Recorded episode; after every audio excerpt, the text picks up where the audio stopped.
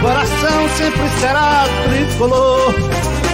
Eu não me canso de dizer, Santa Cruz até morrer. Não adianta mudar seu doutor. Meu coração sempre será tricolor. Eu não me canso de dizer, Santa Cruz até morrer. Muito boa noite, senhoras e senhores. Boa noite, galera coral.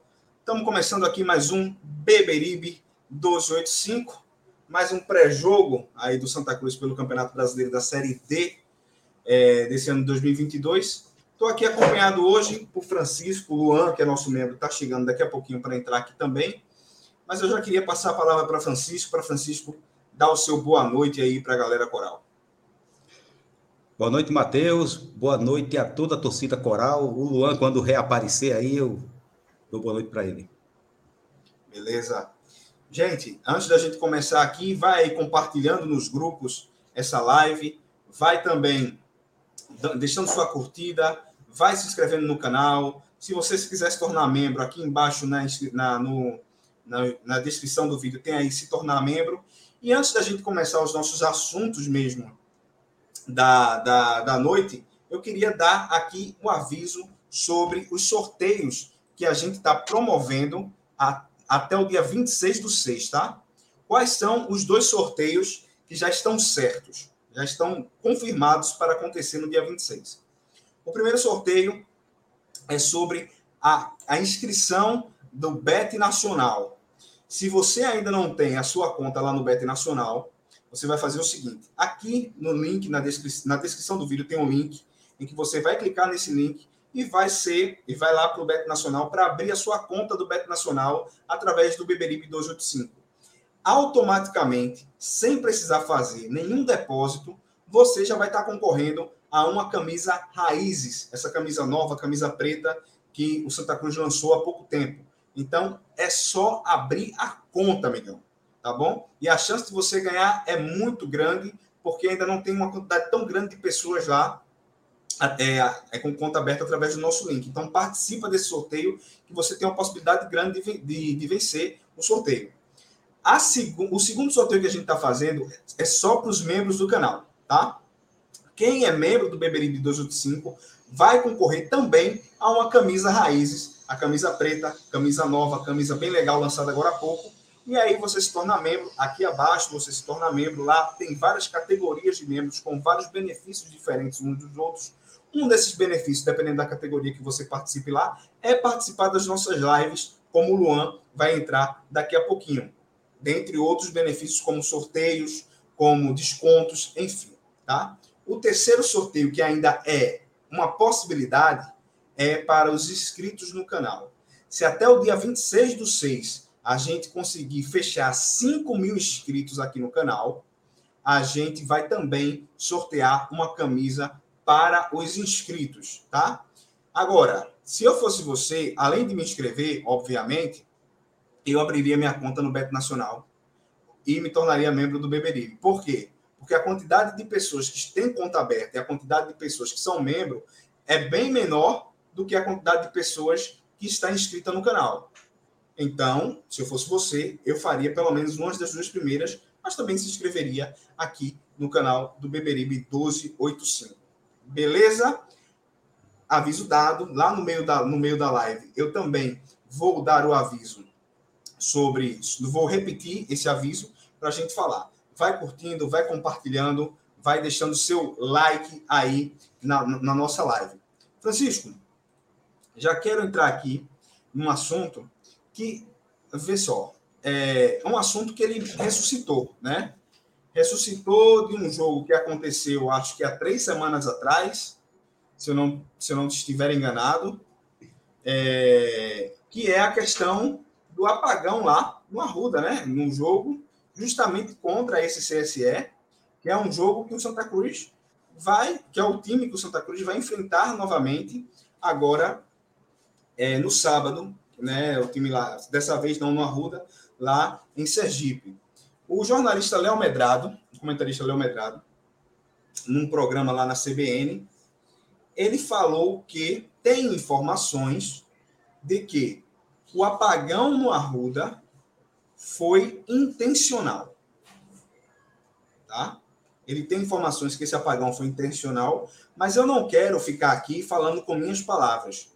Para quem não ouviu o que foi dito pelo Léo Medrado, eu quero colocar aqui o, o, a fala dele, tá? Reproduzir a fala dele aqui, para que todos que não ouviram ouçam também, tá? Francisco, me diz se você está escutando bem para eu continuar aqui.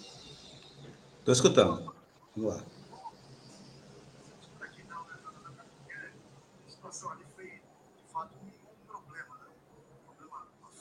Deixa eu, deixa eu botar no começo novamente, tá? Pronto, é. Que... Aumenta um pouquinho isso. Os caras querem vingança pelo apagão durante o jogo. Nós temos por aqui não, né, Jonas? Até porque a situação ali foi, de fato, um problema, né? Um problema, uma falha. Tenho informações de que não. Né?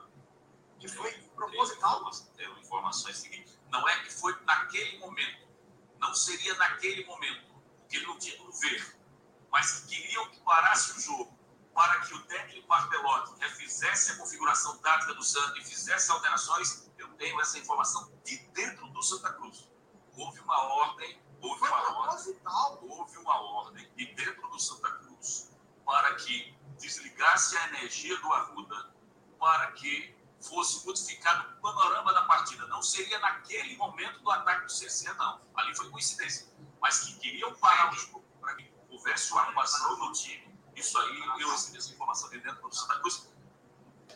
Deu para ouvir aí bem? Rapaz, eu consegui ouvir, mas tem gente reclamando que tá baixo aqui. Ó. Próprio Não reclamando que tá baixo? Então, Paulinho. então, peraí. Então, peraí que eu vou fazer o serviço direito, tá? É... Edson.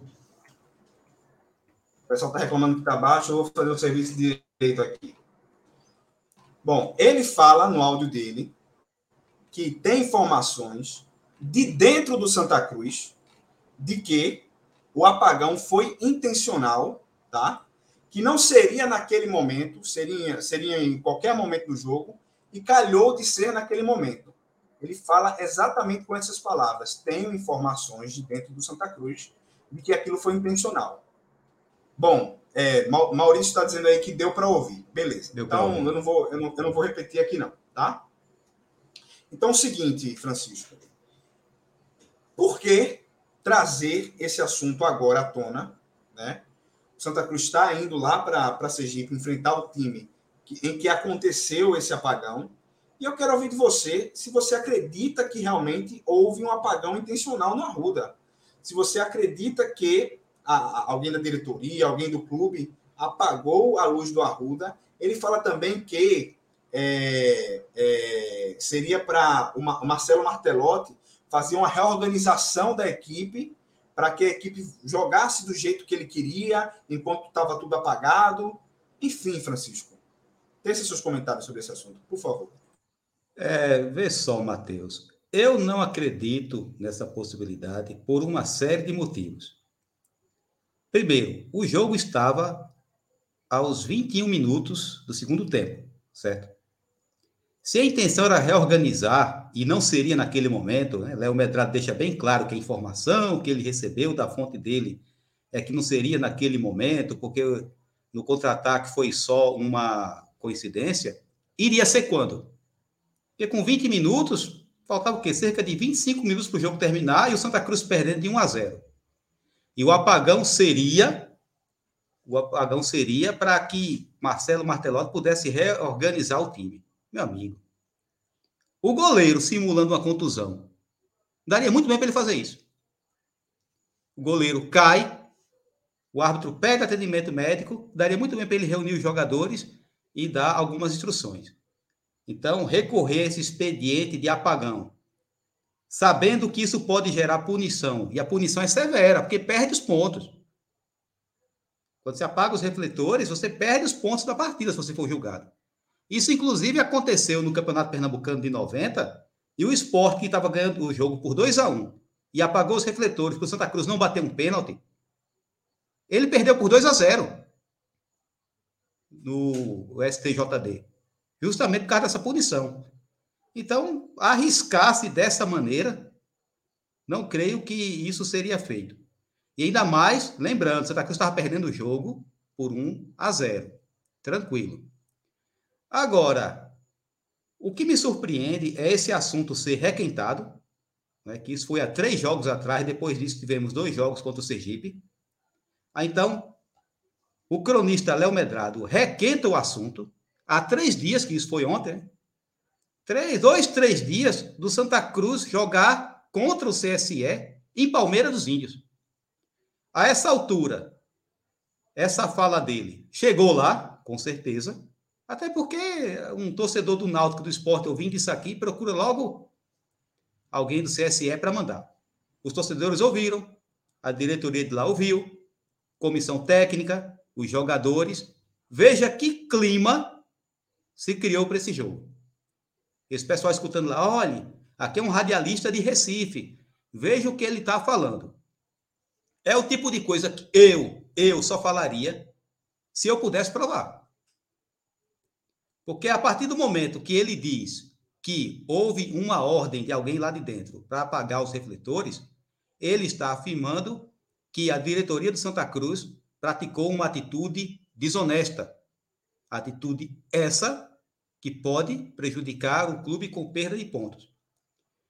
E se eu atribuo a uma pessoa o cometimento de uma ação desonesta, qual é o normal? É provar.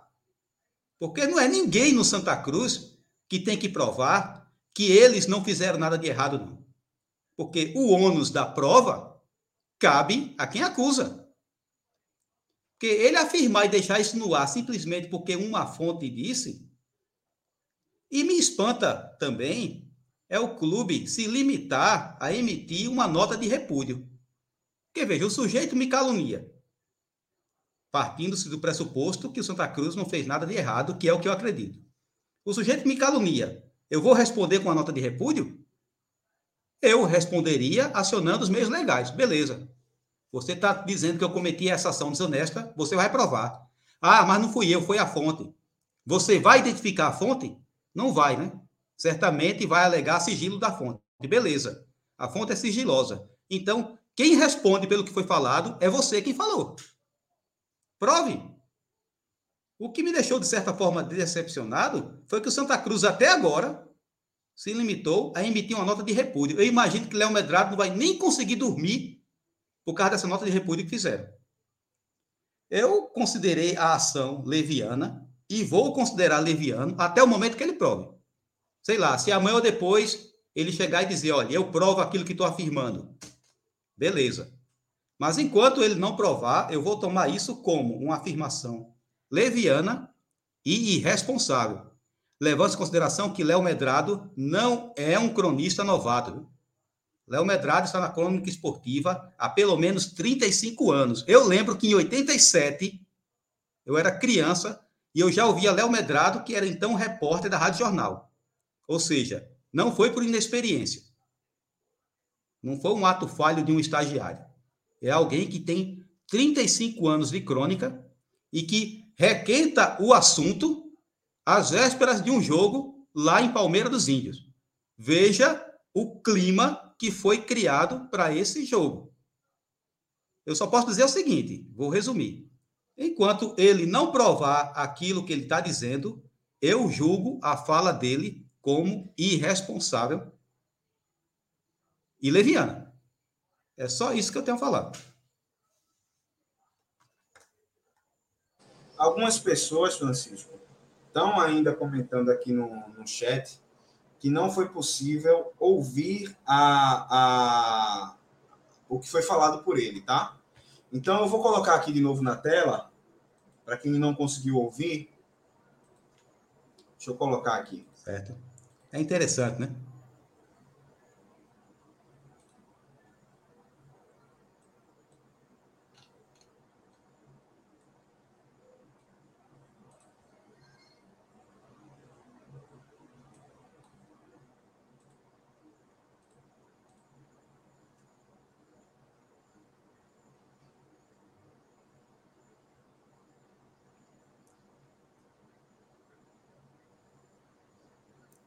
É, tá baixo, eu mesmo não estou ouvindo não isso.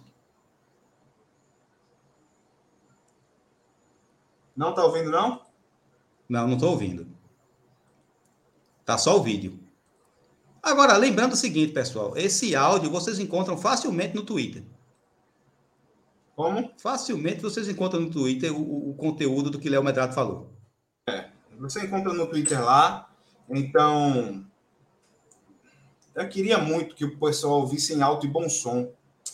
Eu não sei porque não está passando. Deixa eu tentar só mais uma vez. Se for, for. Se não for, não vai. Pronto, tenta aí mais um.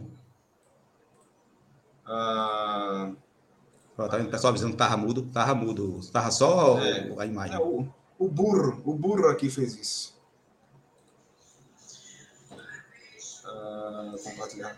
Calma, pessoal. Calma, pessoal. Já vai. Já tá indo, tá? Aqui. Agora. Tá na tela aí? Tá na tela, né?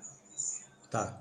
Ah, Jonas Montenegro tá aqui. É bom o Santa Cruz ter cuidado em Alagoas. Os caras querem vi- vingança pelo apagão do último jogo. Torcemos para que não, né, Jonas? Até porque a situação ali foi, de fato, um, um problema, né? Um problema, uma falha Tenho informações de que não, tá? Que Tenho- foi tenho proposital. informa- Tenho informações de que não é que foi naquele momento, não seria naquele momento, porque ele não tinha como ver, mas que queriam que parasse o jogo para que o técnico Martelotti refizesse a configuração tática do Santa e fizesse alterações. Eu tenho essa informação de dentro do Santa Cruz.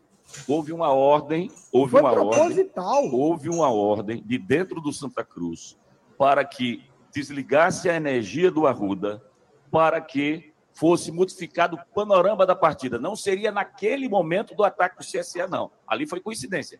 Mas que queriam parar o jogo para que houvesse uma arrumação no time. Isso aí, eu recebi essa informação de dentro do Santa Cruz.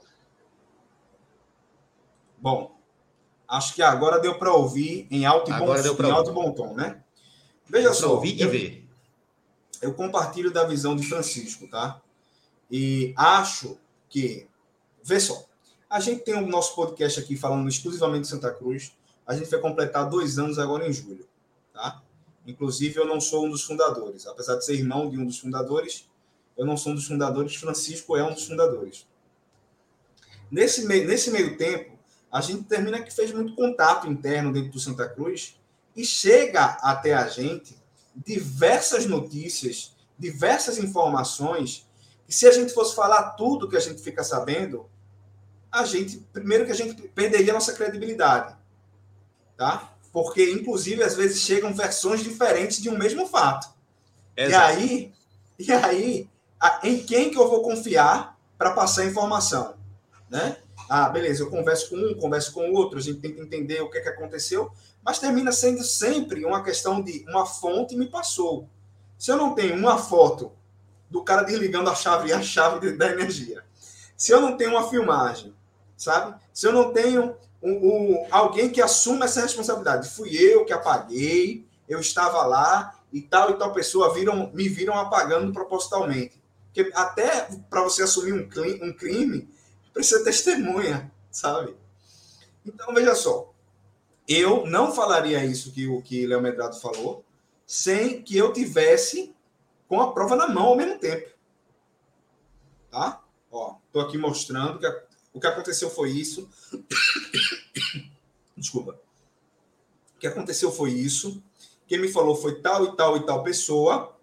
E essa informação é real. Agora, veja só. Uma coisa é você também falar. Existiam pessoas que queriam apagar a luz do estádio para mudar o panorama do jogo. Primeiro que isso não é garantia de mudar o panorama de nada. Porque Exato. um pouco antes o Santa Cruz tinha tido um, um- um intervalo. Um intervalo do jogo. E aí, não deu para em 15 minutos regulamentares fazer alguma alteração? O que é que garante que meia hora depois eu consiga fazer isso? Segundo, segundo ponto é o seguinte: o fato de alguém dizer que alguém queria fazer não é o fato de que alguém fez. Porque, veja, às vezes o Santa Cruz está ganhando o jogo. Cinco minutos do segundo tempo, Santa Cruz faz um gol e já tem torcedor na, na arquibancada dizendo: acaba o jogo, juiz, ou não. Acaba, acaba, é exato. Terminou, terminou, ou não. a nossa vontade que acabe ali. Mas vai acabar porque a gente quer? Não, não vai acabar. Então, eu acho, eu acho realmente é, que não deveria ter sido falado isso, sabe? Isso pode prejudicar o clube juridicamente. Isso pode prejudicar o clube na competição, porque eu não sei se isso pode, qual tipo de pena o clube pode ter caso isso seja levado como prova, porque infelizmente Fique a gente certo vive- que perde pontos. Eu não sei A gente- exatamente quantos, mas que perde ponto, perde. A gente vive num país hoje, Francisco, não sei se você já notou isso, que notícia veiculada pela imprensa vira prova de processo. É, Não sei se você já notou isso. Então, exato.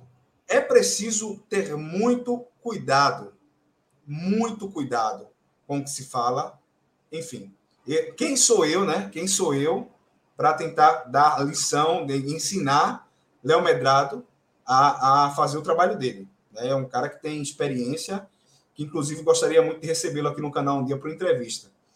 Mas eu achei, eu achei complicada essa declaração, tá? E cria um clima muito difícil para o time do Santa Cruz indo lá para a casa do CSE, tá? Eu acho que eu acho que não vamos render mais isso. Vamos seguir, Francisco, para a gente falar do jogo mesmo e Vamos seguir bola pro jogo. bola para frente, né? Seguinte, frente. pessoal. Seguinte, pessoal. Desculpa aqui, eu tô com uma tosse chata.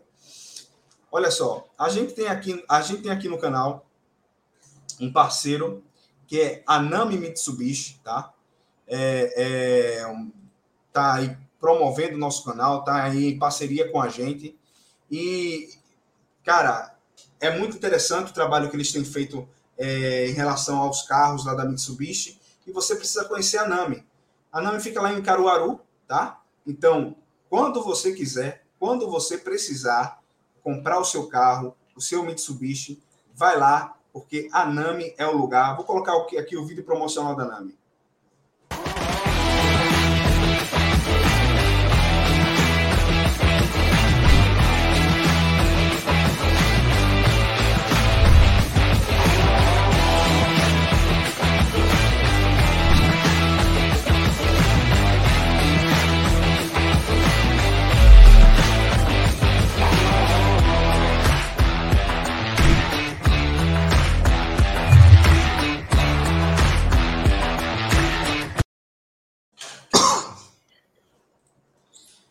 Esse podcast tem um patrocínio da Nami, sua concessionária Mitsubishi em Caruaru.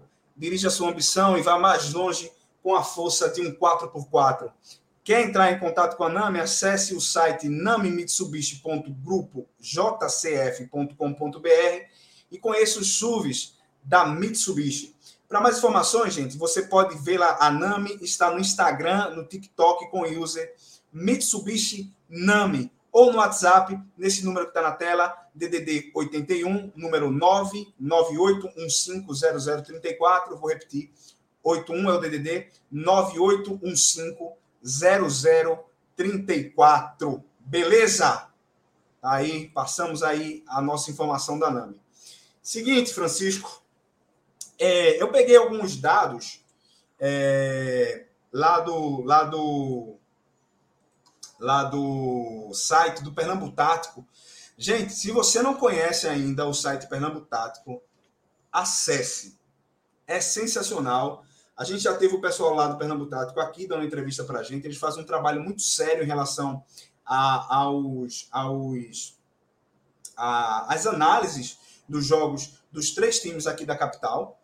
E eles também têm uma análise muito boa sobre o Santa Cruz. E eu quero trazer aqui com vocês, para a gente fazer análise, uma análise tática de como o Santa Cruz se comportou no último jogo, lá no Arruda, é, em que saiu vencedor contra o Sergipe, tá? Eu quero trazer a primeira imagem, Francisco. Essa aqui. Você consegue ver bem? Tô vendo, é no ataque, não é isso? Isso. Veja só. É ataque. É, isso aí é um ataque, é no primeiro tempo ainda. É, o Santa Cruz, você vê que quem são os jogadores que estão em tela aí, tá? Esse jogador que está aqui mais atrás é o Gilberto, tá? Gilberto, que você vê que ele está ali de cão de guarda. Num possível contra-ataque, ele vai fazer, ele vai fazer a, a, a cobertura ali da situação. Daniel Pereira, que é o outro volante, ele está servindo aí como um segundo volante. Está tá ali até na área que deveria estar o, o Ratinho, né? Ele está à direita de Gilberto, não é isso? Um ele está à direita de Gilberto, exato. Está com a bola, tá? Mais ali à frente a gente tem Mateuzinho aberto lá na esquerda, Furtado ali no meio. Do lado do Furtado tem o Cabral, um pouquinho mais atrás o Wesley. Como é que está se comportando o Santa Cruz nessa jogada? O Santa Cruz está se comportando num ataque em 4-3-3 tá? Porque a gente vê que o Daniel, ele tá com a bola na meia, o Wesley tá fazendo a passagem puxando a marcação, então tem dois, tem nesse caso tem dois meias avançados, e os três atacantes estão ali, os dois abertos e, e o Furtado ali no meio, tá? Isso aconteceu no último jogo, no momento em que o Santa Cruz era senhor das ações no primeiro tempo. Olha o Luan aí. Bem-vindo, Luan. Dê seu boa noite pro pessoal. A gente já está aqui falando da, da Análise tática do jogo. Vamos embora. Continue falando, vá-se embora. Depois de você eu pego a fala. Beleza. Então, o que é que acontece aqui, pessoal? O Santa Cruz, é, no primeiro tempo, enquanto estava com a bola, enquanto estava pressionando, é, a gente criou muito no primeiro tempo do, do, do último jogo, ele atacava no 4-3-3, tá? É, Francisco, é, eu quero saber de você o seguinte: você gostou de como o Santa Cruz se comportou na última, na última, na última, no último jogo, principalmente no primeiro tempo, né? Em que eu acho, eu acho, tá, que a gente conseguiu ver uma arrumação tática melhor da equipe em campo. Eu gostei, Matheus, gostei. Inclusive, a, a vitória veio de uma maneira menos dramática do que eu esperava. Embora o placar tenha sido mínimo, eu esperava um jogo bem mais complicado por causa da conjuntura, como o Santa Cruz entrou no campeonato, enfim. Mas não, se comportou bem realmente no jogo. Tanto é que o que a gente tem para reclamar é a quantidade de gols perdidos. E isso, de certa forma, é uma evolução. Houve tempo que nem disso a gente podia reclamar, porque as chances de gol eram muito raras. O placar terminou sendo mínimo por causa disso. Mas eu, eu creio que foi a melhor partida do Santa Cruz no campeonato. Gostei do posicionamento da equipe. Embora o Wesley, certo, tenha sido, de certa forma, nulo. Mas ainda assim eu gostei do comportamento. E aí, Luan? Você assistiu o jogo? Você foi para o jogo? Conta para a gente o que, é que você achou, principalmente desse primeiro tempo do Santa Cruz, em que a gente, eu acho que a gente conseguiu ver uma maior arrumação da equipe em campo, né?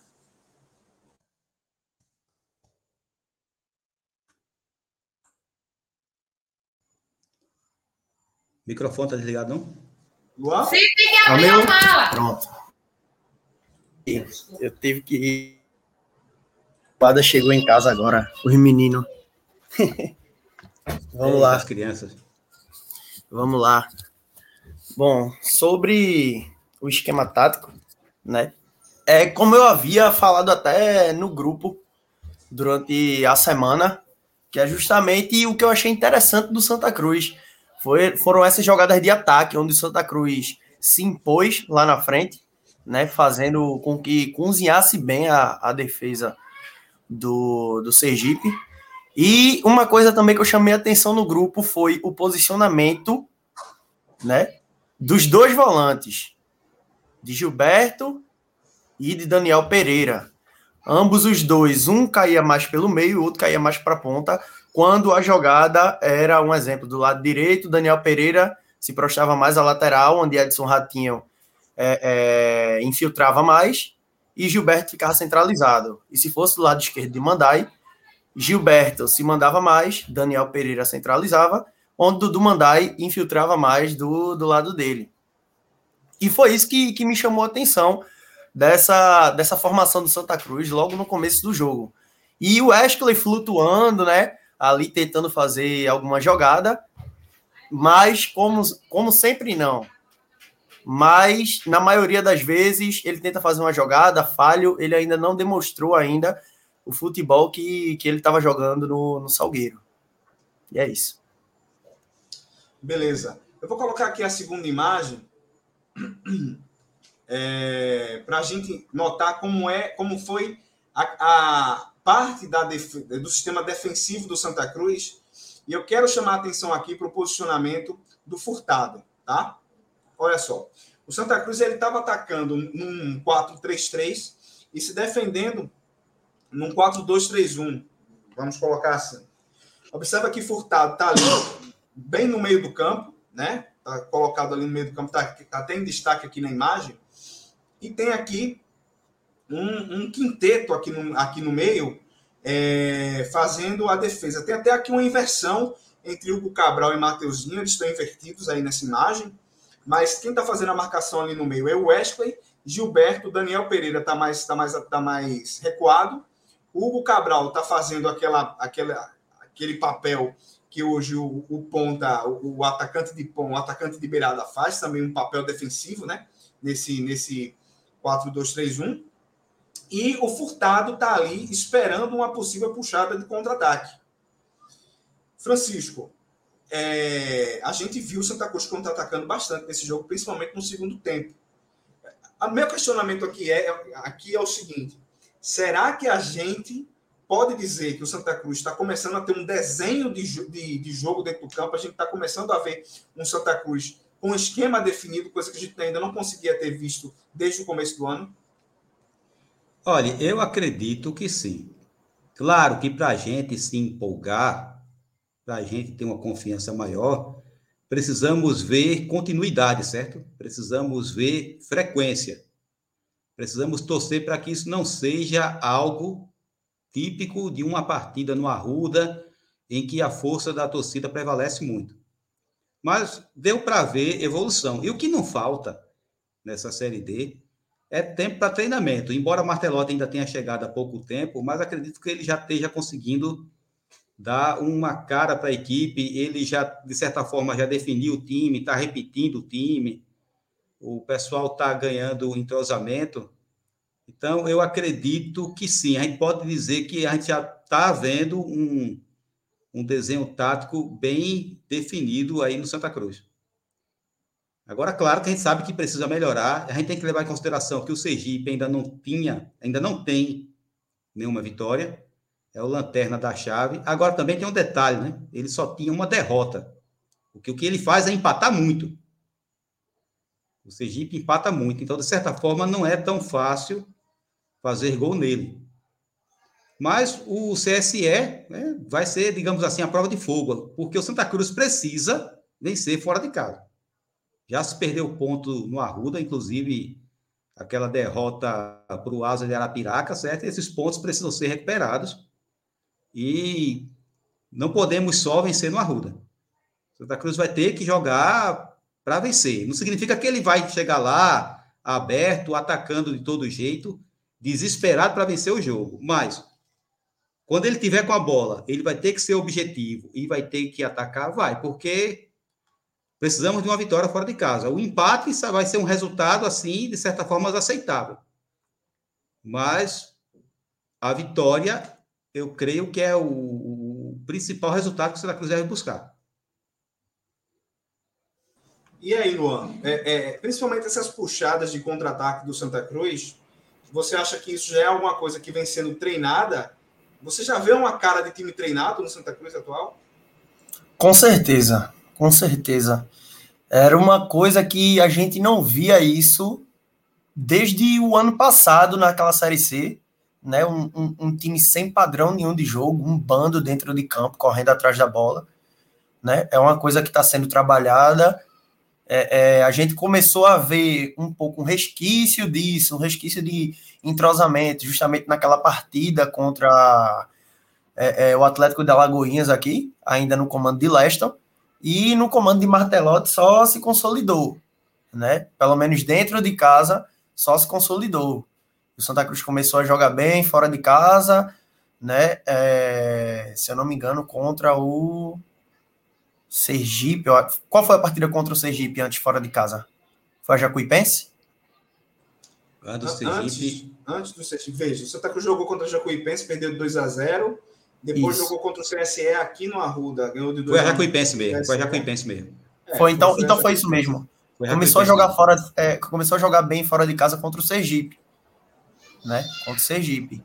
Ou seja, a gente já tá vendo que o time está querendo alguma coisa e não só querendo alguma coisa, está tendo alguns, alguns lapsos de organização, de esquema tático, como sair no contra-ataque, sair jogando. A gente tá vendo a bola chegar no meio e não, não dar chutão da zaga para o ataque, chegar no meio, sair jogando para os lados, às vezes furtado, Rafael Macena fazendo pivô. Né? A gente começa a, a ver o Santa Cruz começar a ter uma cara em si, né? Um, um, um estilo de jogo já. Coisa que já era para ter isso desde o começo do ano, mas que ainda há tempo de, de, de consertar e de botar em prática. Né? Isso. É, vê só, estava compartilhando aqui na, no, nas redes a, a live. É, vou colocar aqui a última, a última imagem, que aí já demonstra como foi o sistema defensivo do Santa Cruz no segundo tempo. Aquela famosa duas linhas de quatro, né? Santa Cruz aí com duas linhas de quatro. Quem é que está nessa imagem? Talvez seja muito pequeno para quem está vendo. É, de baixo para cima que a gente está vendo Mateuzinho, Gilberto é esse que está correndo atrás do jogador que está com a bola. Mais acima está Wesley, lá do outro lado está Daniel Pereira. Na defesa temos os defensores Ratinho, Alemão, é, Bueno e Mandai, tá? E aí, Francisco, eu quero trazer também para a mesa de discussão, para além da análise tática, a, questão do comportamento da equipe no último jogo. E foi realmente um comportamento bem diferente do que a gente vinha, estava vendo em jogos passados, né? O Santa Cruz entrou muito ligado na partida, né? É, tanto que é, depois de muito tempo a gente viu o Santa Cruz começar a ganhar, ganhando um jogo, né? A gente abriu o placar, também não fez mais gol, também não levou mais, mas o Santa Cruz venceu a partida e, não passou susto, não passou sufoco, né? E começou o jogo muito ligado. Aquele jogo contra Jacuipense, três jogos atrás, foi um, um bem preocupante, que foi um jogo de, que foi o primeiro jogo que Marcelo que Marcelo que Martelotti assumiu, depois gente teve aquele jogo aqui contra o CSE, que a gente ganhou de 2 a 1 um, com todas aquelas circunstâncias, inclusive com apagão. Isso. Depois a gente teve um empate contra o Sergipe fora de casa, um gol no finalzinho, aquele empate que teve um, um gosto de vitória com um gosto de derrota ao mesmo tempo. E a gente ainda não vinha um time é, com essa robustez que a gente viu no último jogo. E obviamente que eu estou falando aqui de uma robustez que é uma robustez para a Série D, tá? E aí a gente vê, vê em três imagens, três imagens de um time que está taticamente organizado. Eu tô, eu tô sendo muito otimista, Francisco? Ou tá não, mesmo? Tá, não, tem uma não, certa organização e parece que a chave mudou. Ah, não acredito que seja. Não acredito que seja otimismo demais, não. Até porque isso não é do seu feitio, certo? Esse otimismo exacerbado não faz parte das suas características realmente a gente está vendo a evolução. Agora, claro, pé no chão, certo? A gente sabe que o time precisa evoluir muito ainda. Martelotti sabe, os jogadores sabem que eles não são doidos, certo? Eles têm consciência. Precisa evoluir. Mas estamos vendo uma coisa que Leston é um profissional que eu respeito muito. A gente não estava vendo. Que a gente iniciou a temporada, o jogo contra o Caruaru City, de certa forma, animou todo mundo. E depois de um 2000. Então, e... Esse jogo contra o Caruaru City, eu acho que é o jogo mais citado aqui nesse podcast. Exato, porque animou. A gente vinha de um 2021 desastroso. E o jogo contra o Caruaru City parece que mostrou que a gente ia ter uma equipe, é, uma equipe que seria viável, adequada para as competições que o Santa Cruz ia, iria enfrentar. Mas o que é que aconteceu? Jogo após jogo, principalmente no setor defensivo, o Santa Cruz não evoluía não evoluía de maneira nenhuma. Quantas vezes aqui na live a gente ficou falando mal da postura defensiva do Santa Cruz? A, a gente falava mal dos zagueiros e do sistema defensivo como um todo, mas a gente viu evolução. A gente também não vai ser amargo aqui para dizer que continua tudo errado. A gente está vendo um, uma evolução e sabendo que precisa evoluir mais. Esse jogo com o CSE vai ser muito difícil. Primeiro, por causa do favor que Léo Medrado nos fez, certo? Já seria difícil o jogo. Depois desse áudio dele, o pessoal lá em Palmeiras dos Índios está em polvorosa, meu. Eles estão em polvorosa. Eles não vão. Eles vão querer não só devolver o placar, certo? Eles vão querer ganhar muito mais da diferença de um gol. O que eles puderem fazer, eles vão fazer. Então, é, de certa forma, é preocupante. Agora, a gente tem essa vantagem, a gente está vendo a equipe evoluir. Agora, eu queria aproveitar aqui, Matheus, interromper o que eu estou falando sobre o jogo, porque Emanuel, Emanuel, nosso membro lá de Paudalho, ele pediu um abraço, não só para ele, mas para outros amigos de Paudalho, certo? Como Mauro Sérgio e os membros do grupo Nação Coral de Paudalho, aqui na Mata Norte, vizinha aqui a minha, a minha cidade, São Lourenço da Mata. Um abraço, Emanuel, um abraço, Mauro, e um abraço a todos do Nação Coral. Isso, e só para terminar, Matheus, não, você não está sendo otimista demais, não. Eu creio que realmente o time está melhorando. E lembrando, Maurício até citou aqui no chat, eu falei que o interessante é a vitória, mas o empate não vai ser um resultado para a gente sair chorando, não, certo? Se acontecer o empate, ele vai ser um bom resultado. A questão é que essa vitória fora de casa vai ter que vir. Se não for agora, vai ter que vir mais à frente por causa dos pontos que a gente perdeu em casa. Exato. É, é... Luan, é... ainda bem que Francisco disse que eu não estou sendo otimista. É... E, e, o Santa Cruz era um time. Eu espero, eu espero estar usando o, o verbo perfeitamente era, que é pretérito mais que perfeito, né? Era um time que é, não ofendia e se defendia muito capengamente, né? Principalmente com a participação do Cristo de Pombos ali na defesa, né? O, o, o Alex Alves. Mas agora a gente vê um time que está se defendendo melhor nesse último jogo, a gente viu isso, e está ofendendo bastante. Santa Cruz teve muita chance de gol, inclusive teve que ser muito, muito bom em perder gols para o jogo ter sido somente 1 a 0. É... Eu estou vendo errado, você concorda comigo com Francisco que é, há realmente uma melhora clara no, no futebol de Santa Cruz? Ou, ou você ainda tem medo de, de ter água nesse chope no próximo jogo? Bom, antes de eu responder essa pergunta, eu quero fazer uma, Francisco. Já que você falou que, que Matheus não está sendo é, é, é, tão otimista assim, quem é mais otimista? A placa de Gera ou Matheus? Não, a placa de Gera é delirante, meu amigo. A placa, a, de, Gera... a placa de Gera é zicada. Diferente. Se ele aparecer com ela aqui, eu vou dar um jeito de quebrar. Eu vou percorrer 3 mil quilômetros e chego em Londrina e quebra essa placa. É delirante. É Olha, delirante. eu tenho certeza que depois dessa ele vai querer voltar. Depois dessa que eu falei aqui, ele vai querer voltar é com essa placa. Ele é teimoso. Ele é teimoso. O menino já é Ela teimoso. vai ser destruída. Oh. Bom, respondendo a, a pergunta de Matheus, sim, sim. A gente não via o, o Santa Cruz com um padrão tático assim, de se defender bem e sair contra-atacando, atacando bem. A gente não viu o Santa Cruz chutar uma bola na trave. Santa Cruz ultimamente está acertando. A gente não via uma jogada de linha de fundo, um jogador fazendo um, um facão para receber a bola. A gente não via, a gente está vendo agora. Santa Cruz está chutando de fora de área, está cabeceando, está buscando jogada dentro da área, cruzando, alçando bola direto. Ou seja, está sendo bem agressivo, sim. E, e eu não digo que, que é para parabenizar o time, porque isso é o mínimo que o Santa Cruz pode fazer. É o mínimo. Tem que agredir pela história, pelo nome, pela camisa e pelo tamanho, não desrespeitando os adversários que, que estão na quarta divisão junto com a gente. Mas só o tamanho da nossa torcida diz tudo. Né? Então, tipo, é o mínimo que o time pode fazer, mas eu acho sim que o Santa Cruz vem mudando o, o seu estilo de jogo e a sua cara justamente é, é, nesse aspecto: defesa e ataque. Santa Cruz, quando, quando vinha um, um, um contra-ataque do time adversário contra o Santa Cruz, era um Deus nos acuda. Era torcedor na arquibancada, não, pelo amor de Deus, não, pelo amor de Deus. Me ajuda, Senhor. Quando era no ataque, era a mesma coisa. Né? Era um bando, digamos assim, a grosseiramente, grosseiro modo falando, era um bando.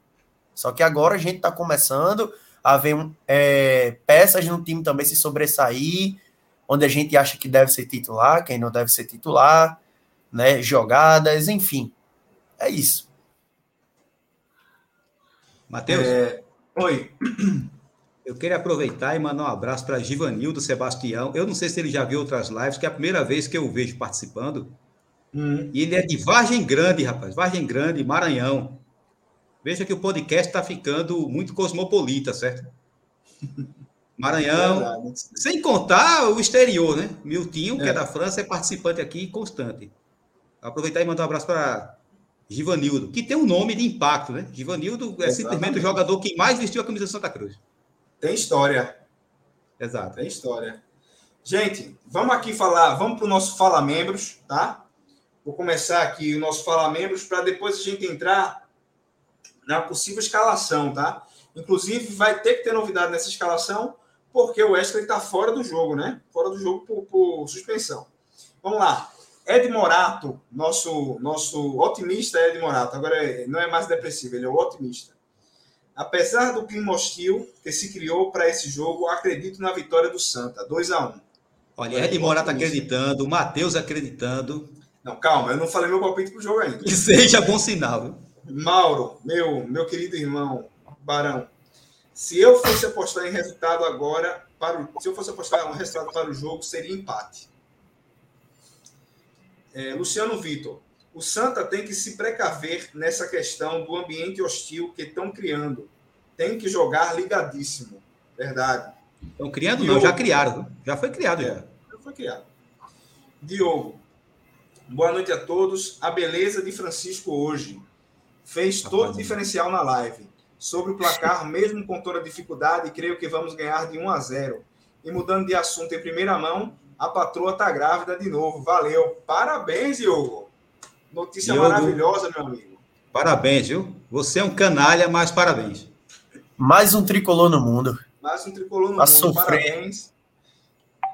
Ó, sempre Já vai que, nascer sempre que eu- calejado já. Sempre que eu ouço que, que, que, que alguém, que, a- que alguma mulher tá grávida, a mulher de um amigo meu tá grávida, enfim, eu fico feliz pra caramba. Deus abençoe muito essa vida que tá vindo aí. Já Amém. veio, né? Que tá vindo não, que já está aí. Rivaldo, que o Santa se prepare para um clima hostil e de vingança no jogo de sábado. Falo, inclusive, de levar um aparato a mais de segurança. Hashtag vamos vencer. Você vê que tá todo mundo temeroso, né? Nesse jogo aí. Não pela questão do futebol em si, mas pelo clima criado ao redor da, da, da- ao envolto. Valdec, como falei à tarde no grupo, o jornalista lá foi responsável a afirmar isso, pois a torcida tricolor que irá ao estádio em Palmeira dos Índios correrá sério risco de ser agredido. Ela, ele precisa ter responsabilidade, enfim, eu não vou ler isso aqui na hora. Qualquer coisa tu posta lá no meu Twitter. Desculpa. Luciano Vitor. Também penso assim, esse clube lembra de 2008, lá em Campina Grande, onde a organizada brigou com a organizada do Campinense. Paulinho. Boa noite, ótima live como de costume. A participação de Luana na live de hoje já fez mais, já fez mais e falou mais. que Não, ah, Paulinho, fica tirando onda aí com o Ed, não, cara. Ed é, Ed é da gente. Ó, Ed aí falando. Vocês não acham que para esse time engrenar de vez falta um meia de criação? Meia estilo de Daniel Costa para receber bola e municiar o ataque? Falta.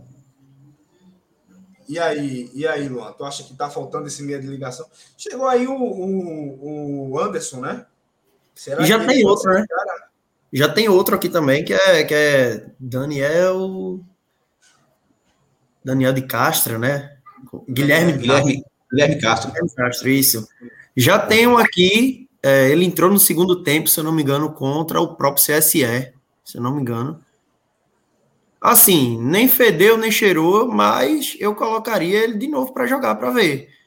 Porque ele teve duas jogadas de ataque, uma ele demorou para trocar, para tocar, e a outra ele chutou para fora com bastante perigo, né? Eu testaria de novo. Eu acho que esse cara pode ser. Não sei o Anderson Ceará também, não sei como é que tá o condicionamento físico dele, mas quem sabe. Olha, por falar nisso, eu não sei se a gente está adiantando pauta, Matheus. Mas como o Wesley, não- como o Wesley não vai jogar, e Luan falou em Guilherme Castro, eu acho que ele vai se surpreender se ele ler a matéria do GE, viu? Quem Marcelo Martelotti está pensando em colocar. Calma, calma, calma. Não vamos botar o carro na frente dos bois. Eu ia falar isso daqui a pouco. Meu Mas dia tá tão bom, com- meu dia tá tão bom com o meu TCC aprovado Eu hoje eu não quis nem, nem guerra pelo, pelo a matéria do GE que postou, que o, o, o inominável de três letras disse que não ia cobrar o Náutico, né? Mas quando a Inferno Coral quebrou as coisas, a exemplo disso, na Ilha do Retiro, presidente mandou a continha o clube da gente pagar. E é o certo. É errado. É o certo. Agora, é, certo. agora. é o certo, né? Mas vai fazer o quê? Olha, teve, teve uma, teve, vou contar um caos aqui, um pequeno caos. Teve uma vez que eu estava no estacionamento é, de um mercado aqui de Recife, encostei na moto de um cidadão, a moto caiu, e era uma moto bem velha. E como é que eu ia dizer que não tinha sido eu que tinha quebrado as peças da moto do cabra? Eu sei que ele me cobrou um monte de coisa. Eu fosse é, da diretoria de Santa Cruz, eu cobrava até que, reforma, que o Náutico reformasse os banheiros do Arruda. Todo. Ah, foram vocês que quebraram isso aqui tudinho. Entendeu? Isso aqui, tava, isso aqui era primeiro mundo, vocês quebraram tudo. E ainda cobravam isso tudo. Veja. Vamos lá, Ivaldi, membro aqui do canal. E outra coisa, ser membro do Beberibe é uma coisa boa, viu? Abençoa, os membros são abençoados aí, ó. Luan teve TCC aprovado, Diogo tá, tá, vai ser pai novamente aí. Só coisa boa. Se fosse você, eu já me tornava membro aqui agora. Viu? E o grupo é movimentado, viu? O grupo e outra, do WhatsApp é movimentadíssimo. E outra, tem notícia em primeira mão com o Gerailton lá no grupo, viu? Ah, Gerailton é. sabe primeiro que Camila Souza. E olha que Camila Souza é uma repórter de ponta aqui, viu? Gera menino, rivaliza com ela. Menino Gera, eu tenho certeza que ele paga umas três pessoas que ficam trabalhando por ele também, usando o número dele, porque o cara não para, não, pô. Eu juro a vocês, tem vezes que eu acordo de madrugada, tem mensagem de menino Gera, eu acordo 5 da manhã, já tem mensagem de menino Gera, ele não para, não. Imparável, incansável. É. Ivaldi, boa noite a todos. Ivaldi de Itapevi, lá de São Paulo. Tá vendo aí mais um fora do, fora do estado. Bom, antes de um lembrete, depois de quase 30 anos, nossos, nossos inquilinos estão de volta. Quanto ao time, acho uma evolução. Resta saber se essa melhora não são as promessas de atualização dos salários. 3 a 0 para o mais querido. Obrigado, saudações tricolores. Kelps, Kelps, vocês uma lembrança importante aqui, ó. Dani Moraes. Lembrem de parabenizar Dani Moraes, que recebeu o título de cidadão recifense.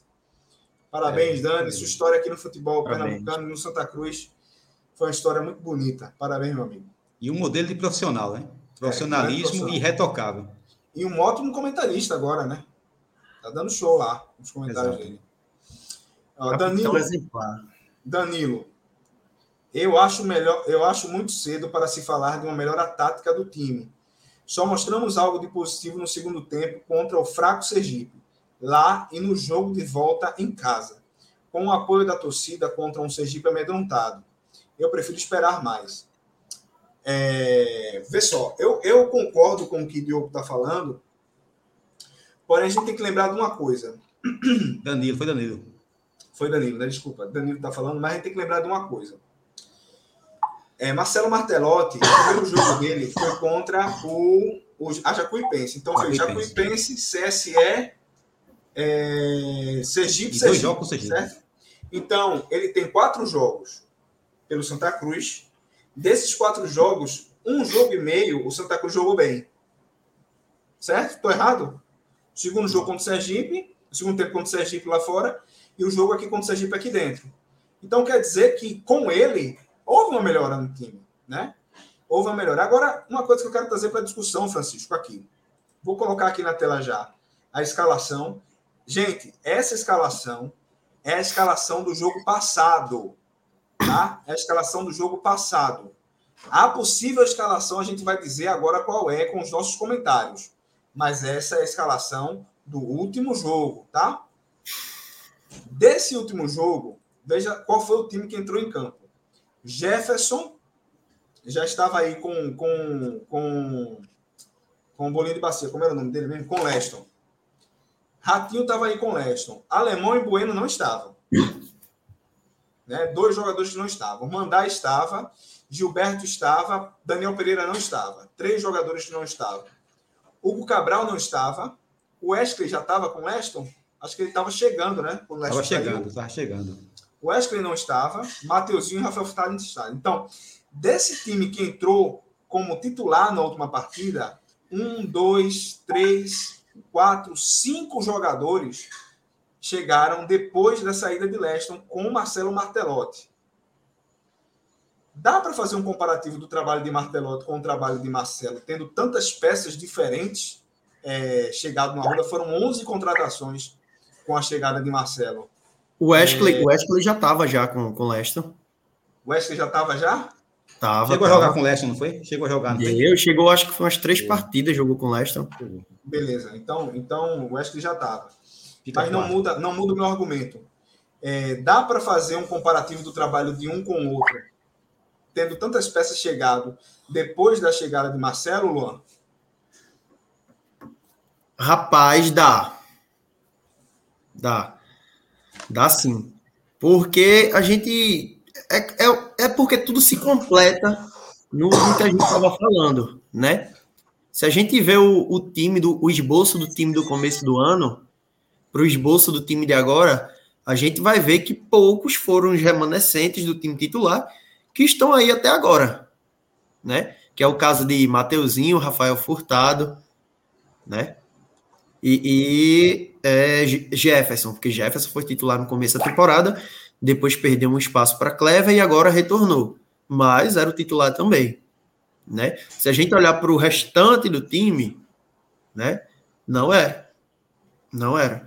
E fazendo uma ressalva também, Matheus, é, foram nessa escalação, três jogadores me surpreenderam, tá? Uhum. Três jogadores me surpreenderam nesse, nesse jogo contra o Sergipe dentro de casa. Foi justamente eles. Rafael Furtado, onde estava sendo criticado toda vez que entrava, porque, é, segundo a torcida que eu estava ao redor, é um jogador cai-cai, toda vez que ele ia fazer pivô, encostavam nele, ele caía, né? Se jogava, o juiz não dava. A torcida estava irritada com ele por isso. Daniel Pereira, né? Que chegou, até então não, não tinha dito a, a, a que veio, né? E nesse jogo jogou bem, bem. E a maior ressalva aqui é a ressalva, eu acho que de toda a torcida, que foi Mandai.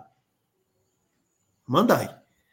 Mandai até antes do jogo do Sergipe lá em Aracaju, não não vinha jogando bem. Eu não sei, podem dizer, ah, mas a torcida pega no pé dele, tudinho.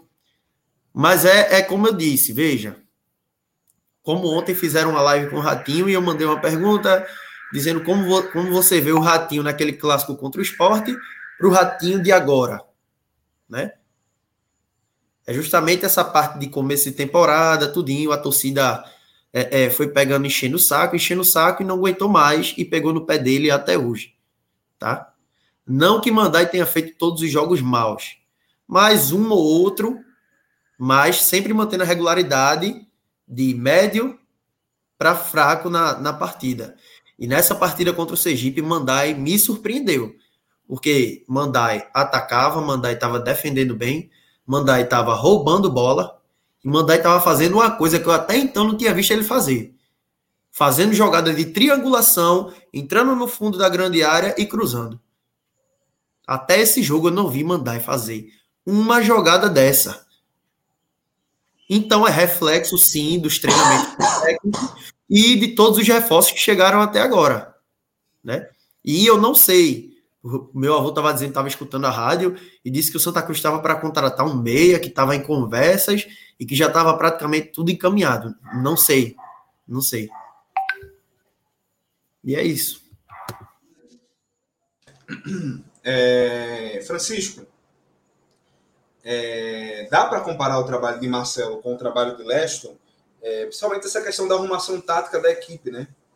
É, dá para comparar e, e, e, outra coisa quero adicionar já dá para acreditar numa classificação do Santa Cruz com essas alterações? Eu sei que ainda é muito cedo tá? Mas eu vejo o seguinte antes a gente tinha certeza que não ia dar. É eu estava vislumbrando essa classificação na primeira fase. Será que agora dá para a gente começar a vislumbrar uma classificação? Olha sobre a comparação eu creio que cabe. Dá para fazer essa comparação, embora a gente tem que ver que Martelotti ainda é pouco tempo que ele está. Mas dá para fazer essa comparação pelo seguinte: o grande problema de Leston, e aqui eu não vou entrar no mérito dele ter tido ou não problemas estruturais no Santa Cruz que o Santa Cruz é isso, os problemas estruturais existem realmente, não vou entrar nesse mérito. O fato era, o time não evoluía. O time não evoluía com ele. Tanto é que, olha, depois daquela traulitada que o Retrô deu no Santa Cruz, no Campeonato Pernambucano, depois dali a gente não viu uma boa partida, não. A minha opinião, ele era para ter voado ali. Porque dentro de casa levar 4 a 0 é inadmissível. Porque foi uma traulitada, meu amigo. Foi uma traulitada e ainda passou a impressão de que o retrô tirou o pé. Foi igual, é, guardadas as devidas proporções, Brasil e Alemanha. Não foi 7 a 1 E se a Alemanha forçasse, não seria mais?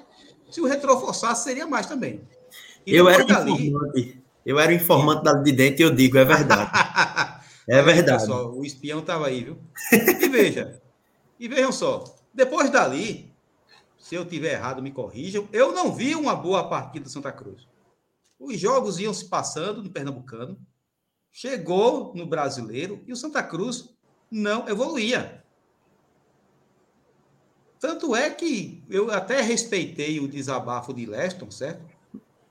Eu, eu acredito que chega uma hora que o camarada cansa, mas o fato é que ele fez aquele desabafo porque ele sabia que ia sair. O time não estava rendendo de campo. E com o Martelotti, a gente está vendo evolução. Temos que tomar cuidado para não se iludir. Temos que ativar o modo. É, foi Danilo que chamou a atenção disso aí, né? Que é, para a fraqueza do time do Sergipe, que o Santa Cruz só jogou bem um jogo e meio. É, a gente tem que esperar. O que a gente tem que esperar?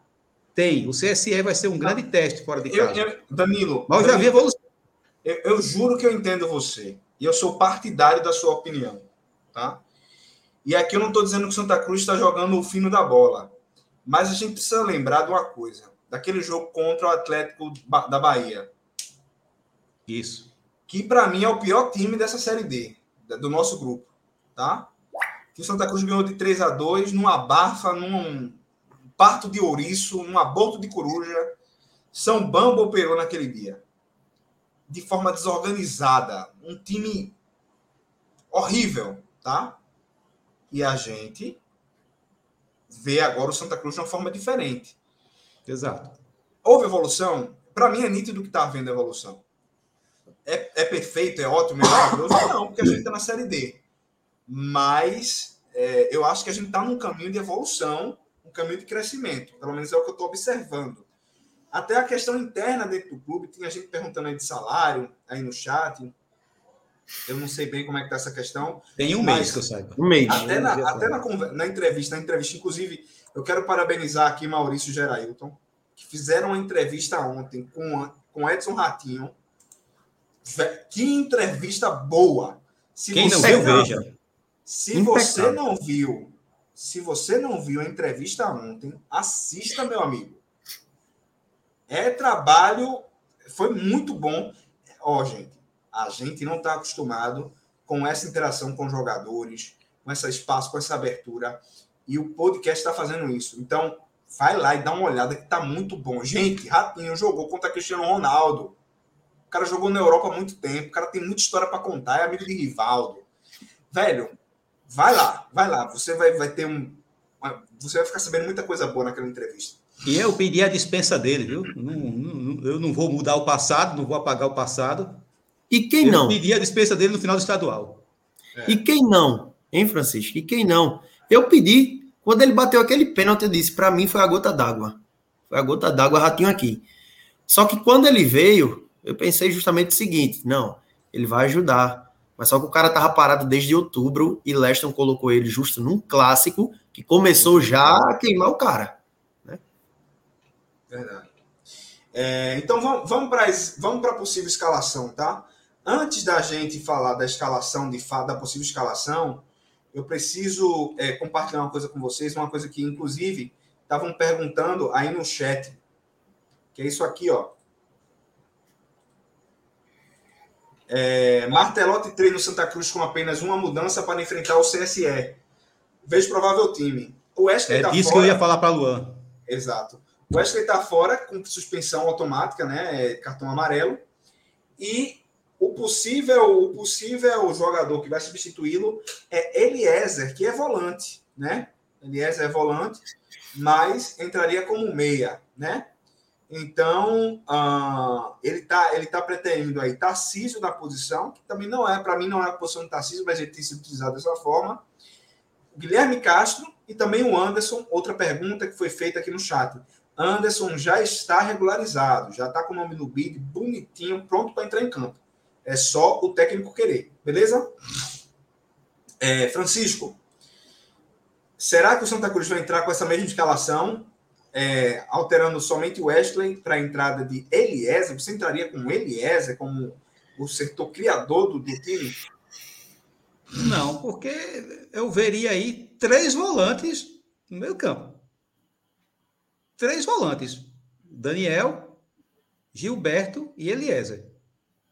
Ele achar que Eliezer vai fazer essa função de meia, ou sei lá, ou Daniel, ou ele recua Eliezer, coloca Daniel avançado, não, consigo, não consigo conceber uma formação de um meio campo. Quem é que vai criar jogadas aí? Vão ser três volantes no meio de campo, viu? Tomara que o GE esteja equivocado, mas segundo a matéria, foi como ele treinou, certo? Como ele treinou hoje, ninguém sabe como é que vai ser, como é que vai ser amanhã, mas não vejo com bons olhos a entrada de Eliezer no lugar de um meia de criação, não. Colocar Anderson Ceará é prematuro, é mas sei lá, Guilherme Castro, por mais que não tenha, é, por mais que não tenha despontado ainda, mas é o jogador da posição. É o jogador da posição. Oi, vô. Tarcísio eu também não colocaria, porque Tarcísio, definitivamente, a gente cansou de falar isso aqui, não é a dele. Leston insistiu durante vários jogos, desde o início da temporada, mas não é a dele essa posição de meia. Mas eu não colocaria Eliezer, não. Quem, ser, pra, quem você escalaria? quem seria o jogador, quem você escalaria como escolha? Escolha um. Não, eu colocaria Guilherme Castro. João Cardoso e João, João Cardoso está fora dos planos, né? Colocaria, colocaria Guilherme Castro. E aí, Luan? Seria ele. É, Eliezer como o criador da equipe, é isso mesmo? Olha, é, eu, eu não acho que Martelotti vai entrar com ele, né? Eu não acho que, que ele seja é, é, tão, grosseiramente falando assim, estúpido de saber que um cara que é meia, né, tá ali, é, é a função dele tirar para colocar um volante na função de um meia, né? É a mesma coisa que eu pegar é, é, a caixa de marcha e tentar colocar na caixa de roda. Não é a mesma coisa. Não é a mesma coisa. Então, tipo, é, se ele colocar mesmo Eliezer, ele vai perder velocidade, que é o ponto principal que a gente precisa, porque a, gente tá jogando fora de casa e tem que jogar em contra-ataque, né? Ele vai perder em, em, criação de jogada também, porque querendo ou não, o Ashley ainda cria algumas jogadas pela velocidade que tem, né? Então, eu não creio, eu não creio que ele vai colocar Eliezer. É, isso é como até Francisco falou, como ele treinou. Não é que ele vai escalar o time assim, ele treinou. Eu estava né? até pensando aqui, Luan. Seria possível, até por, estar tá jogando fora de casa e o clima que esse jogo tá, tá no envolto desse jogo, ele trabalhar com três volantes, recuar o Hugo Cabral para fazer o papel de armador e trabalhar com o Mateuzinho Furtado é, fazendo uma dupla de ataque ali, o Cabral flutuando entre um ponta e um meia. Também é algo que é possível, né? É, algo que pode ser possível, sim, e, e que pode até ser uma alternativa, né?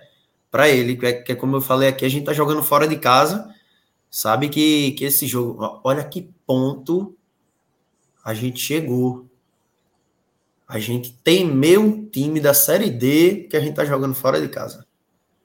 É. Né? Olha que é ponto que a gente chegou. Mas é isso, a gente tá jogando fora de casa, né? Buscando a permanência no G4. Tá? E qualquer alternativa para que a gente saia de lá com três pontos ou um ponto é bem válida. Então, assim, eu acho que dá para entrar na mesma formação que ele entrou, Só que ao invés de Wesley que está suspenso, a gente colocaria Guilherme Castro, né? Que é um jogador já da posição. Ou, ou, ou eu não sei como ele treina, não sei se treina bem, o próprio Marcelinho da base. Porque é, desde que Martelotti veio, ele subiu da base. Desde o, da, da semana que ganhou do Atlético da Lagoinhas, Bem lembrado. foi a semana de treino contra o Jacuipense, ele mandou o menino subir e o menino tá treinando com o profissional, né? E o menino também é meia. Até agora não entrou ao decorrer do jogo, mas é isso. É isso. Santa Cruz tem que, tem que trocar, se um meia tá suspenso, colocar um meia para jogar. Se um lateral tá suspenso, bota outro lateral para jogar. Não adianta querer estar tá improvisando, não, porque não dá certo. Não dá certo. E é esquisito, é. é esquisito. Você tem meia no elenco, Marcelinho da base, você contrata meia, Guilherme Castro foi contratado, e você improvisa um volante na posição. Vamos ver o que, é que ele vai fazer. É. O jogo vai ser lá em Palmeiras dos Índios mesmo, né? Vai. A previsão, vai, vai a previsão que eu estava vendo é, de, é, que vai ter muita chuva para aquelas bandas. É, tá tendo muitas chuvas, as chuvas que passaram por aqui foram lá para o lado de pro lado de Sergipe, pro lado de Alagoas. É, tem tudo para ser um, se for um campo pesado, o campo já não é muito bom, tem tudo para ser um jogo muito encardido, em que o povoar bem, povoar bem o meio de campo vai ser essencial para pelo menos você ter um empate, né? É, e, muita, e muita jogada aérea para tentar um gol, digamos assim. Então, eu não vejo tão impossível é, Marcelo Martelotti entrar em campo com é, três volantes, não. Eu não vejo, eu não vejo essa, essa impossibilidade. E outra coisa que é importante seria um jogo que o Wesley talvez não fosse uma peça tão interessante. Não que ele seja interessante em outros jogos, eu, eu, eu nem, nem, nem amo nem odeio o Wesley, tá? Mas ele é um jogador que carrega muito a bola. E talvez nesse campo pesado é, não seja um jogo para jogadores no perfil dele. É, vamos, vamos, falar, vamos falar da classificação e dos nossos palpites para a gente se ir rumando para o fim do programa. Mas antes disso, eu quero falar novamente sobre os nossos sorteios que a gente está aqui no canal. Tá? Você que está nos assistindo, tem dois sorteios já confirmados e um por confirmar. O primeiro sorteio é para todas as pessoas que estiverem na nossa base do Bet Nacional. Lá, a casa de apostas, as melhores cotações do mercado de apostas, você pode acessar através do link que está aqui na descrição e também através do QR Code que está na tela. Você somente precisa abrir sua conta, tá? Abriu a conta, você já vai estar tá concorrendo a uma camisa Raízes, essa camisa preta nova lançada há pouco tempo pelo Santa Cruz. O segundo sorteio que a gente está fazendo são para os membros do canal. Se você se tornar membro, até o dia 26 do 6, você vai estar tá concorrendo a também uma camisa Raízes, essa camisa nova aí do Santa Cruz. O terceiro sorteio que a gente precisa confirmar é o seguinte: se daqui para o dia 26 do 6 a gente chegar a 5 mil inscritos aqui no canal, a gente está hoje com 4.400, chegando a 4.500, a gente vai sortear uma camisa para todos os inscritos do canal. Uma camisa do Santa Cruz para todos os inscritos do canal. Eu fosse você, eu faria o pacote completo. Abriria a conta no Beto Nacional, que não custa nada. Seria membro do canal, que é muito pouco para ser membro do canal e, e fazer com que esse projeto siga sempre melhorando em qualidade de áudio, som e também qualidade de comentários. E também se inscreveria nesse canal para sempre receber as notificações através do sininho do YouTube. Mas vamos lá para a classificação, para a gente concluir e para os nossos palpites, tá? Santa Cruz hoje, depois de longo e tenebroso inverno, entrou no G4 da Série D 2022. Né? Estamos aí na terceira colocação, atrás do Asa e do, Lagarto, que estão com 14 pontos cada. Santa Cruz vem em terceiro com 11 pontos. A Jacuipense em quarto com 10, CSE com 10 Juazeirense com 9, Atlético da Bahia com 8 e Sergipe com 6 pontos, tá? Então, meus amigos, o que eu quero trazer para a discussão é uh, o Santa Cruz com uma vitória pode chegar a 14 pontos, certo? É, vamos analisar jogo a jogo, eu quero ouvir a opinião de vocês de jogo a jogo. Sergipe e Atlético da Bahia, lá em Sergipe. Qual o resultado que Francisco acha que vai ser esse jogo? Sem microfone, Tá Francisco. Tá aí, Francisco. Esqueci o microfone, eu desliguei. Eu acho que o Sergipe vai obter sua primeira vitória da competição. Ó, o, o Atlético da Bahia é, teve, vem de vitória, né? Teve uma vitória no último jogo. E o Sergipe perdeu para Santa Cruz. E você, Luan, o que, é que você acha aí desse, desse jogo aí? É o jogo dos dois, das duas equipes que vem tendo as piores atuações no campeonato até agora, né? Bom, eu tô com o Francisco nessa. Eu acho que o Sergipe consegue a primeira vitória dentro de casa. Então vamos decorando. O Sergipe chega a nove pontos, então, joga o Atlético da Bahia para a lanterna. Juazeirense e Lagarto. Juazeirense está com nove pontos. O jogo vai acontecer lá na Bahia. Lá o Lagarto, que é um time que vem com muita consistência no campeonato, é, é um time que ainda não perdeu. Francisco, e aí? Juaze- Juazeirense e é, Lagarto. Olha, eu iria ir na coluna do meio, certo? Empate. Empate. E aí, Luan? Apesar de querer um empatezinho dos dois, eu acho que a Juazeirense ganha. Você acha que a Juazeirense ganha? Então a gente tem um Acho. problema aqui que eu acho que o Lagarto vence, tá? Então eu vou botar um empate. Vou botar um empate. Três resultados diferentes, né? O Lagarto, o Laga- o Lagarto é um time que empata muito também. Então, vou botar um empate, o Lagarto vai para 15 pontos. E a Juazeirense fica com 10 pontos. É, vou colocar empate, Luan, porque foi 2 a 1 aqui na votação, tá? Tranquilo. CSE e Santa Cruz. Não, vamos deixar isso por último. Esse aí é o último que a gente vai dizer o nosso palpite.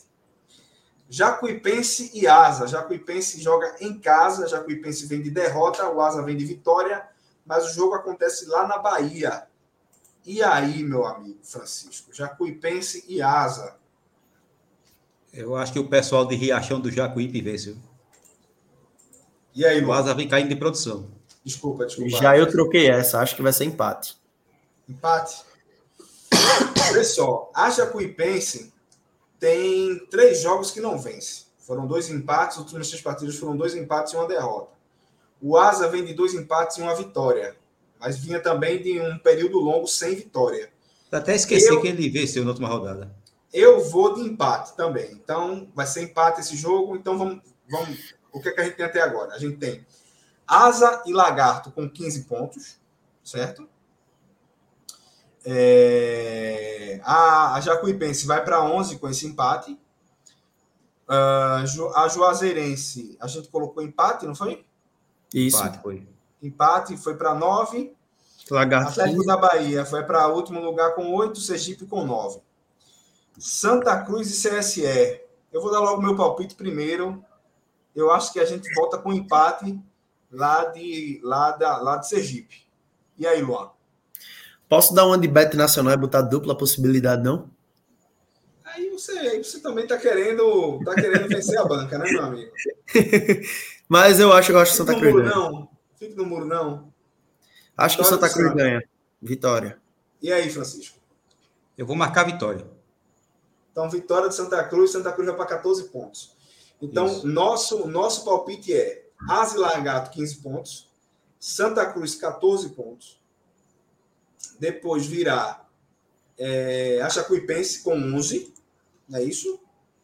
Ah, o CSE fica com 10. A Juazeirense com 10. O Sergipe com 9. E o Atlético da Bahia fica com 8 pontos. É isso o nosso, o nosso, o nosso. É, na nossa projeção, palpite? sim, né? Rapaz, será, hein? Que a gente acerta? Se a gente fosse- fizesse no- nossa aposta, nossa múltipla, lá no Nacional. Beto Nacional, será que a gente ganhava esse, esse, esse, esse de lambuja, esse dinheirinho aí? Eu colocaria 100 reais.